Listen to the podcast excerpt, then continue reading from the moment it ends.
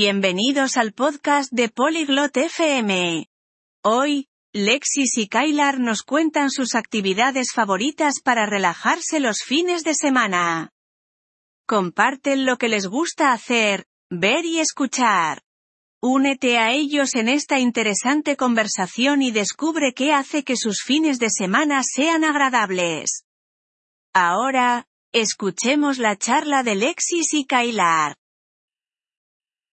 안녕하세요, 카일라. 주말에 무엇을 좋아하나요? Hola Kailar, ¿qué te gusta hacer los fines de semana? 안녕하세요, 렉시스. 저는 TV를 보고 책을 읽는 것을 좋아합니다. Hola Lexis. Me gusta ver la televisión y leer libros. 어떤 종류의 TV 프로그램을 시청하시나요? ¿Qué tipo de programas de televisión ves? 만화와 영화를 봅니다. Veo dibujos animados y películas. 가장 좋아하는 만화는 무엇인가요? ¿Cuál es tu dibujo animado favorito? 제가 가장 좋아하는 만화는 톰과 제리입니다. Mi dibujo animado favorito es Tom y Jerry. 저도 톰과 제리를 좋아해요. A mí también me encantan Tom y Jerry. 주말에 무엇을 좋아하나요? ¿Qué te gusta hacer los fines de semana? 저는 음악 감상과 산책을 즐깁니다. Me gusta escuchar música y dar paseos. 어떤 종류의 음악을 좋아하시나요? ¿Qué tipo de música te gusta? 저는 팝과 록 음악을 좋아합니다. Me gusta la música pop y rock. 좋아하는 가수가 있나요? ¿Tienes un cantante favorito? 네. 제가 가장 좋아하는 가수는 테일러 스위프트입니다. Sí, mi cantante favorita es Taylor Swift. 저도 그녀의 음악을 좋아합니다. A mí también me gusta su música. 어디를 걷는 것을 좋아하시나요?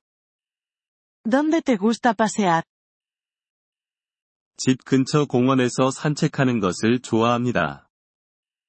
Me gusta pasear por el parque cerca de mi casa. 그거 좋네요. 혼자 가세요? Eso suena bien. ¿Vas solo? 가끔은 혼자 가지만 친구들과 함께 가기도 합니다. A veces, pero también voy con mis amigos. 친구들과 함께 걷는 것은 즐겁습니다.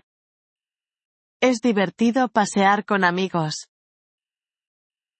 네, 그렇습니다.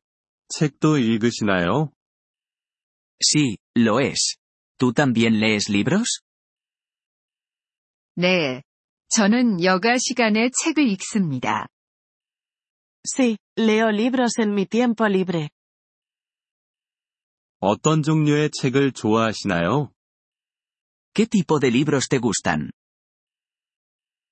저는 모험과 미스터리 책을 좋아합니다. Me gustan los libros de aventuras y misterio. 흥미롭군요. 좋아하는 책이 있나요? Qué interesante. ¿Tienes algún libro favorito? 제가 가장 좋아하는 책은 해리포터입니다. Mi libro favorito es Harry Potter. 들어본 적이 있습니다. 저도 읽어봐야겠어요. He oído hablar de él. Yo también debería leerlo. 즐겁게 읽을 거예요. 카일라. Lo disfrutarás, Kailar. 제안해 주셔서 감사합니다. 렉시스. Gracias por la sugerencia, Lexis. 천만에요. 즐거운 주말 보내세요. De nada. Que tengas un gran fin de semana. 당신도, 렉시스. 나중에 뵙겠습니다. Tú también, Lexis. Hasta luego. 이번 폴리글롯 FM 팟캐스트 에피소드를 들어주셔서 감사합니다. 진심으로 여러분의 지지에 감사드립니다. 대본이나 문법 설명을 받고 싶다면 웹사이트 polyglot.fm을 방문해주세요. 앞으로의 에피소드에서도 계속 만나뵙길 기대합니다. 그때까지 즐거운 언어학습 되세요.